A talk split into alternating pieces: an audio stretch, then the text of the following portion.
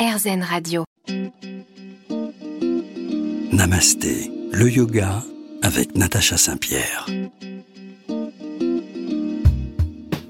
Est-ce qu'on a un bon karma? Est-ce que on fait les bonnes actions pour avoir un bon karma? Comment on cultive un bon karma? Est-ce que je prends le karma de ma famille, de mes ancêtres, de mes anciennes vies?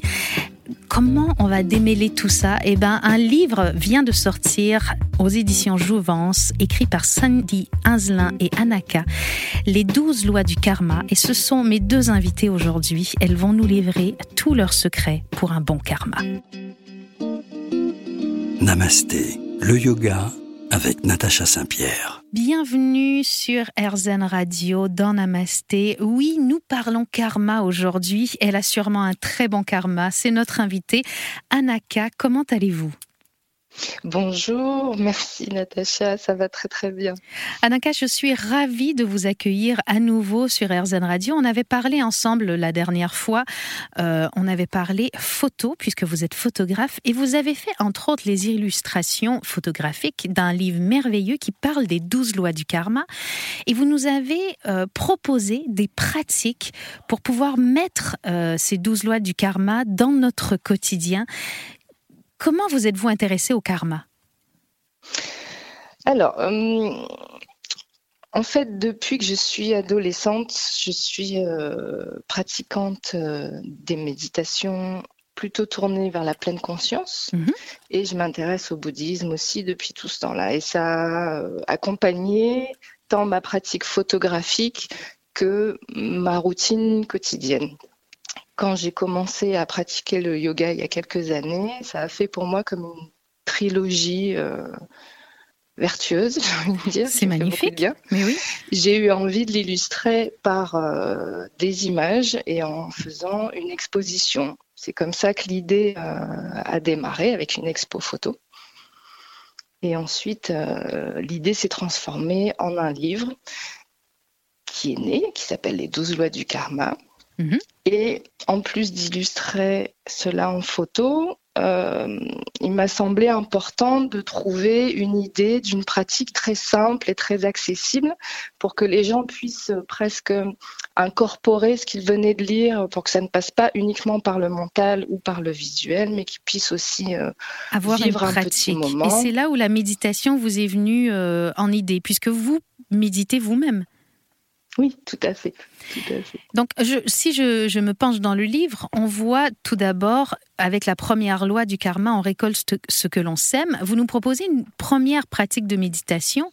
Et en fait, euh, c'est une pratique qui va nous apprendre à méditer. Donc, dès le départ du livre, vous vous adressez aussi à ceux qui, qui ne savent peut-être pas encore comment méditer.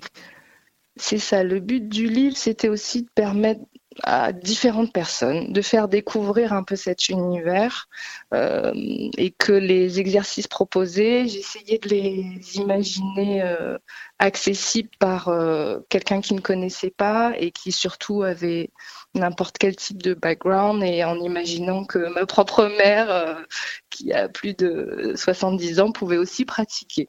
Ben ça, c'est génial de, de faire pratiquer tout le monde comme ça. Et on va avoir la loi numéro 4, qui est la loi de la croissance. Il y a une très belle phrase qui est associée avec cette loi qui dit La seule façon de changer le monde est de commencer par soi-même. Et là, vous allez proposer une posture qui semble anodine, qui est la posture de la montagne. Alors, pour les gens qui nous écoutent, qui ne savent peut-être pas, la posture de la montagne, on est debout, bien droit, bien ancré dans ses pieds. Pourquoi avoir proposé cette posture-là? Ah, parce que hum, pour euh, changer et pour grandir, je pense qu'il est important d'être ancré, tant physiquement que mentalement, et c'est quelque chose qui a l'air simple et qui ne l'est pas. Euh, et la posture de la montagne, à mon sens, c'est euh, quelque chose, encore une fois, de quelque chose de très accessible. En plus, on peut aussi la pratiquer avec les deux pieds dans le sol, sans être forcément, enfin, en étant stable. Et euh, Il faut être ancré de- déjà pour changer? Je, je, pense que c'est important. Ça, moi, ça me paraît important. Et vous nous parlez dans ce livre de plein de choses. Il y a aussi la loi de la connexion. Tout est connecté avec l'univers. Est-ce que depuis que vous pratiquez ainsi, vous vous sentez vous-même plus connecté avec l'univers? Alors, euh, depuis que je pratique, disons que j'arrive à avoir une compréhension différente, mais cette connexion, pour être honnête, moi j'ai eu l'impression de la ressentir depuis l'enfance en fait. On va voir si c'est la même chose euh, pour votre collègue euh, Sandy Islin, avec qui vous avez coécrit ce livre. J'ai envie de l'inviter aussi, de lui poser plein de questions pour voir ce que vous lui avez apporté avec ses images, ce qu'elle a apporté avec, avec ses écritures. Et on essaie de vous retrouver avant la fin de cette émission. Je vous dis à tout de suite, Anaka, et à vous à la maison aussi. Restez bien avec nous puisqu'on va comprendre pas mal de choses sur RZN Radio dans un instant.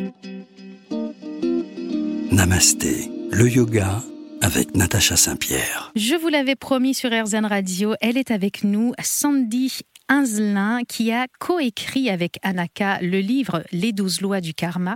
Sandy, vous êtes docteur en philosophie et professeur de yoga. Docteur en philosophie, ça m'impressionne un peu. Qu'est-ce que c'est exactement? Qu'est-ce qu'un doctorat en philosophie? Alors, euh, on peut s'inscrire à un doctorat après avoir obtenu un master. Mhm. Et l'idée, c'est d'avoir un sujet de recherche où on apporte quelque chose de nouveau. D'accord. C'est le principe de la recherche. Et donc moi, j'avais choisi de faire un sujet sur le bouddhisme tibétain, puisque c'est un sujet qui est assez méconnu en, France finalement, en tout cas en philosophie. Oui.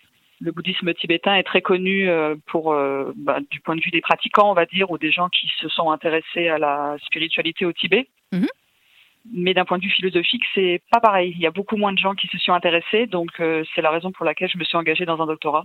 Et là, vous nous parlez à travers euh, cet ouvrage-là, les 12 euh, lois du karma, vous nous parlez du karma. Pour beaucoup de gens, le karma, c'est l'énergie qu'on envoie dans l'univers qui nous revient un peu comme un boomerang. Je pense que c'est un peu plus complexe que ça et qu'il existe plusieurs types de karma. Est-ce que vous pouvez expliquer à nos auditeurs qu'est-ce que le karma? Oui, effectivement, c'est plus complexe que ce que vous venez de dire.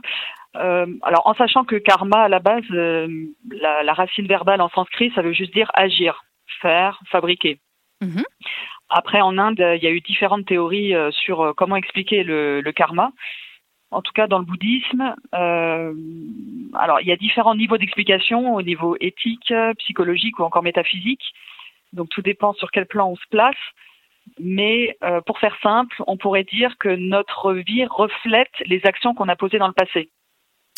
D'accord. Et il y a un mécanisme qui permet de rentrer un peu plus dans le détail pour comprendre justement comment poser des actes qui vont permettre de euh, comment dire, de créer des conditions favorables pour notre existence. Alors, si je reviens à la science yogique et bouddhique, on va parler du samsara, qui est euh, ces cycles de vie, de mort qui vont euh, recommencer perpétuellement. Est-ce que on considère dans le karma tel que vous l'avez étudié que les actions qu'on a commises dans une vie précédente influencent notre vie aujourd'hui, ou est-ce que chaque vie va se jouer séparément? Non, il y a vraiment une continuité entre les différentes vies. Euh, en tout cas, dans le bouddhisme, c'est très clair qu'il y a un continuum de conscience qui, se, qui revient de vie en vie tant qu'on n'a pas reconnu notre véritable nature, tant qu'on n'a pas atteint le nirvana, si vous voulez, ou l'éveil. Et donc reconnaître notre véritable nature, ça va être être capable d'appliquer toutes ces lois du bouddhisme de manière euh, naturelle, sans effort? Oui, il y a vraiment cette idée. Au début, il y a, c'est sûr que ça demande euh, un certain effort parce qu'on n'est pas. En fait, il faut rééduquer notre regard en quelque sorte. On est habitué à voir le monde d'une certaine manière, et ce que nous dit le bouddhisme, c'est qu'on est dans l'illusion. On ne voit pas ce qui est véritablement. On parle ici de Maya dans le yoga. Le voile de Maya qui, qui, qui, nous, qui nous obscure, euh, obstructe la, la, la vie réelle, on, on entend dans le yoga. C'est un peu ça, non? Oui, alors c'est vrai que ça ressemble. Généralement, quand on parle du voile de Maya, on est plus dans l'Advaita Vedanta, enfin dans une autre école qui n'est pas qui n'est pas du bouddhisme, mais c'est en réalité euh, bon très proche. C'est la même chose avec des termes différents finalement. Oui, enfin alors bon l'hindouisme c'est très vaste aussi, mais c'est vrai que l'Advaita Vedanta et le bouddhisme, euh, alors c'est franchement très très similaire. Alors comment ces enseignements peuvent euh, nous être utiles au quotidien En fait, est-ce que ces enseignements qui sont très âgés peuvent nous servir dans nos vies modernes? Alors moi, j'en suis convaincue. Euh, bon, alors là, c'est vrai qu'on a surtout parlé de l'illusion du samsara, la libération. Donc là, on est vraiment déjà dans une orientation d'ordre spirituel. mhm. qui ne parlent pas forcément à tout le monde. Il y en a, ils pratiquent le yoga ou la méditation, ou ils s'intéressent à des notions comme le karma pour déjà aller mieux dans leur vie, sans forcément parler de libération du samsara. Et effectivement, à ce niveau-là, on voit bien que des outils tels que yoga, la méditation, ou comprendre un minimum comment marche le karma, peut vraiment améliorer notre quotidien. Ça permet de pacifier l'esprit. Alors, on va parler de, de tout ça. Relations. On va essayer de passer à travers ces douze lois de manière un peu rapide tout au long de cette émission parce que il y a vraiment beaucoup de choses à dire sur ce sujet du karma. Restez avec nous à la maison. On va continuer de parler karma avec nos invités aujourd'hui sur RZN Radio. C'est dans un instant et c'est Namasté évidemment.